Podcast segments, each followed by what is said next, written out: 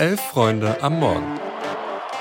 Da müssen wir von Anfang an wach sein. Hab zwei Kaffee getrunken. Kannst du einmal umrühren, bitte? Ein Wettbrötchen. Also wenn das ein Chiri ist, weiß nicht, Digga. Soll der Cornflakes zählen gehen, aber... Das ist kalter Kaffee. Sag ja Eier, wir brauchen Eier.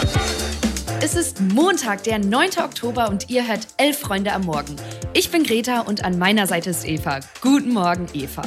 Guten Morgen, Greta. Wir besprechen noch mal kurz das Liga-Wochenende aus der ersten und zweiten Bundesliga für euch, sprechen über Horst Rubesch als neuen DFB-Trainer und haben einen pickepackevollen Newsflash für euch. Viel Spaß!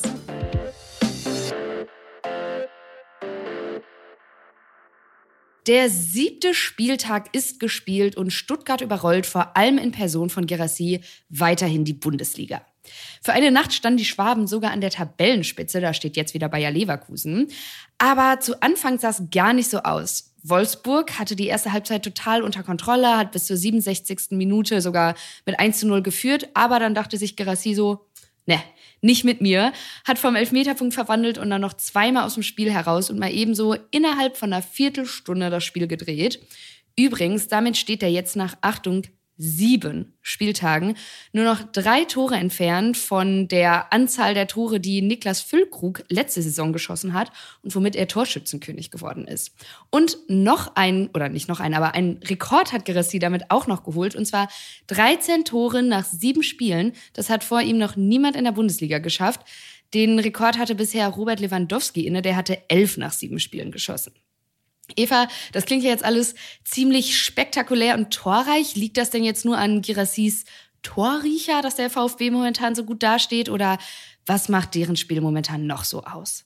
Ja, ich glaube, es lohnt sich als erstes auf den Trainer zu gucken, auf Sebastian Hoeneß. Ich glaube, der hat gut erkannt, was er mit diesem Kader schaffen kann. Man hat sich im Sommer punktuell da verstärkt, wo es vielleicht noch Nachschub geben musste und hat einfach gerade den zweitbesten Saisonstart der Geschichte des VfB. Und mental läuft da ein, einfach viel für sie. Aber ich glaube, am wichtigsten ist, und ich finde, deshalb macht es auch Spaß, dem VfB beim Spielen zuzugucken, wenn sie dann mal ins Rollen kommen.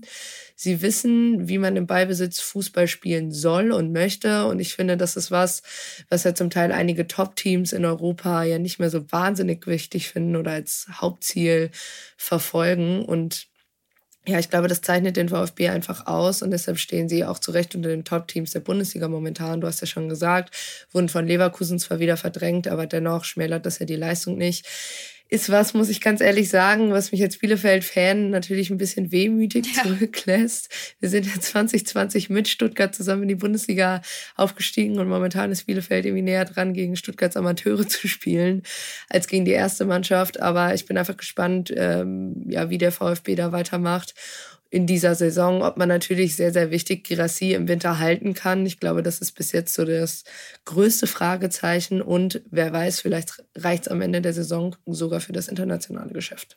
Wir bleiben auf jeden Fall dran. Dann noch ganz kurz zu unseren Thesen vom Freitag. Wir hatten über Union gesprochen. Anscheinend konnten die das Ruder nicht rumreißen und sich nicht auf ihre Basics und die Abwehrarbeit besinnen, denn die unterliegen dem BVB mit 4 zu 2. Ja, und dabei muss man auch wieder sagen, ähnlich wie wir es beim Champions League-Spiel schon besprochen hatten, es sah eben erst so aus, als könnten sie eben das besagte Ruder rumreißen. Aber das Spiel war auch gerade in der ersten Halbzeit durch drei VAR-Einsätze recht zerfahren. Und ja, in der zweiten Halbzeit muss man dann einfach so sagen, ist Union, Stichwort Abwehrarbeit, defensiv zu sehr auseinandergefallen. Das ging dann einfach zu einfach für den BVB. Da muss man aber auch sagen, das gehört auch zur Wahrheit dazu, hat Terzic seine Mannschaft gut umgestellt, mit Julian Brandt jemand reingebracht, der das Spiel gut auf seine oder auf die Seite des BVBs ziehen konnte. Also aber ist eben so, läuft momentan nicht ideal für Union Berlin. Ich denke, die Köpenicker und deren Fans, die freuen sich jetzt auf die Länderspielpause und ein bisschen Ruhe. Und Greta, apropos Länderspielpause, da freut man sich jetzt als Schalke-Fan auch drauf, oder? Ja, ja, ja, ja. Ich glaube, ich habe mich noch nie so sehr auf eine Länderspielpause gefreut. Also Hertha gewinnt 2 zu 1 gegen Schalke. Die starten temporeich, belohnen sich nicht. Die letzte Viertelstunde war dann auch wieder stark, haben ja noch einen Anschlusstreffer gemacht, aber das reicht halt nicht. Und ganz ehrlich, ich finde, dafür hätte man Reis auch nicht entlassen müssen. Also da ist überhaupt kein Knoten oder sowas geplatzt. Ja, ich finde, was so ein bisschen symbolhaft dafür war, war, dass ähm, auf der Pressekonferenz vor dem Spiel überhaupt nur ein Journalist anwesend war da dachte ich echt so, Gott, geht mein Club gerade endgültig unter.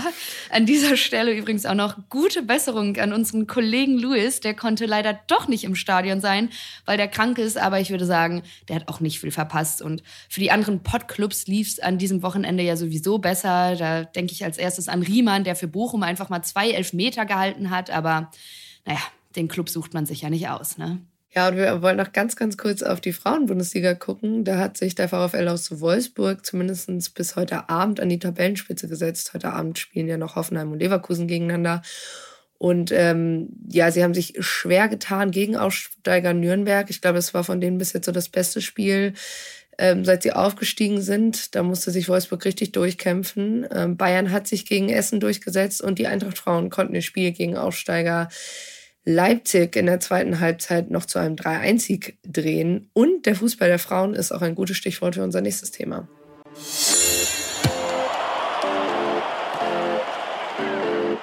Horst Ruwesch übernimmt interimsweise das Traineramt bei den DFB-Frauen. Nicht Inka Grings, auch nicht Stefan Kunz, sondern dem Ruwesch soll jetzt erstmal das Zepter in die Hand nehmen. Das wurde am Samstag verkündet. Ruwesch ist ja eigentlich seit 2021 beim Hamburger Sportverein im Nachwuchs aktiv, war aber 2018 schon mal sehr erfolgreich interimsweise der Nachfolger von Steffi Jones. Ich glaube, wenn man das Wort Lückenfüller im DFB-Duden nachschlägt, findet man da ein Bild von Ruwesch.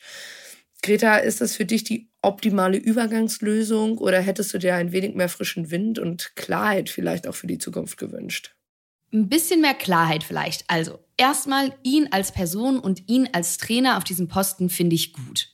Der hat einen guten Draht zur Mannschaft, der hat das schon mal unter Beweis gestellt, wie du eben auch angesprochen hast, dass es funktioniert. Und als er dann danach das Team sozusagen an MVT übergeben hat, war das ein funktionierendes Gebilde.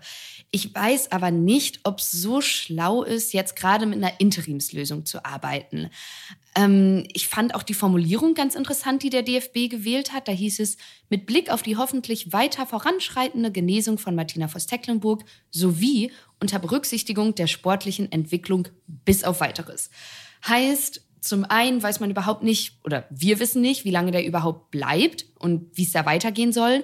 Und ich finde, der DFB hat sich da auch so ein bisschen eine Hintertür irgendwie aufgelassen, von wegen, ja. naja gut, selbst wenn MVT zurückkommt, aber es lief ja sportlich nicht, gucken wir mal.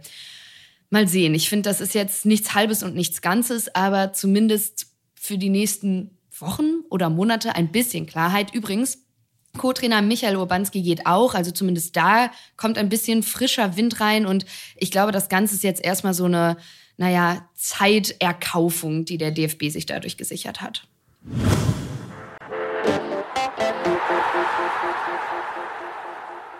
Zum Abschluss haben wir jetzt noch ganz schön viele News für euch. Fangen wir doch mal an in den USA.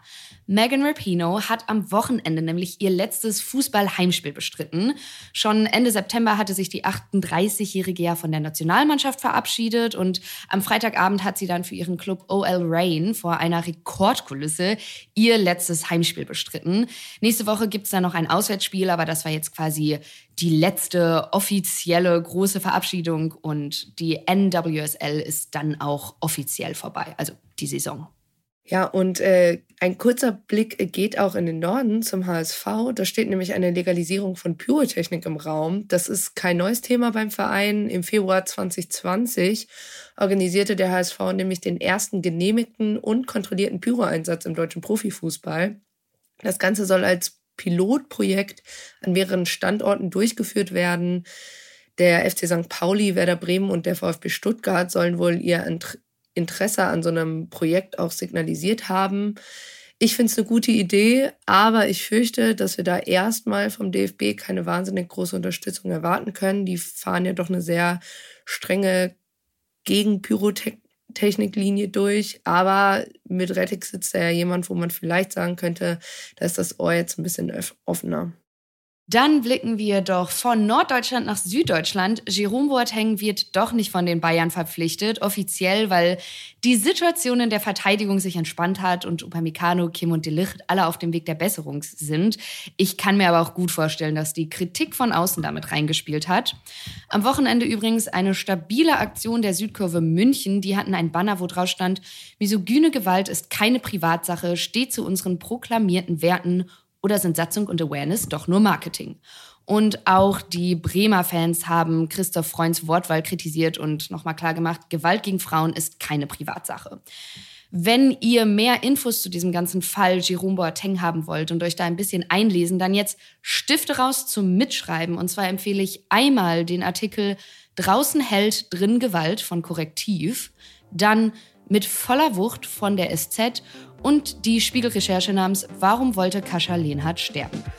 Ja, und dann sind wir auch am Ende der heutigen Folge angekommen. Wem bei der Besprechung des Bundesligaspieltags der eigene Verein vielleicht zu kurz kam, der kann auf jeden Fall noch mal im Themenfrühstück reinhören, wie immer ab ca. 11.45 Uhr hier im Feed. Und schaut doch bei Interesse an mehr Fotomaterial und Infos aus den Stadien der Republik morgen in die Kurvenschau rein. Dann wünsche ich dir, Greta, und unseren HörerInnen einen guten Start in diese neue Woche. Macht's gut und bis bald. Danke, dir und euch auch. Tschüss.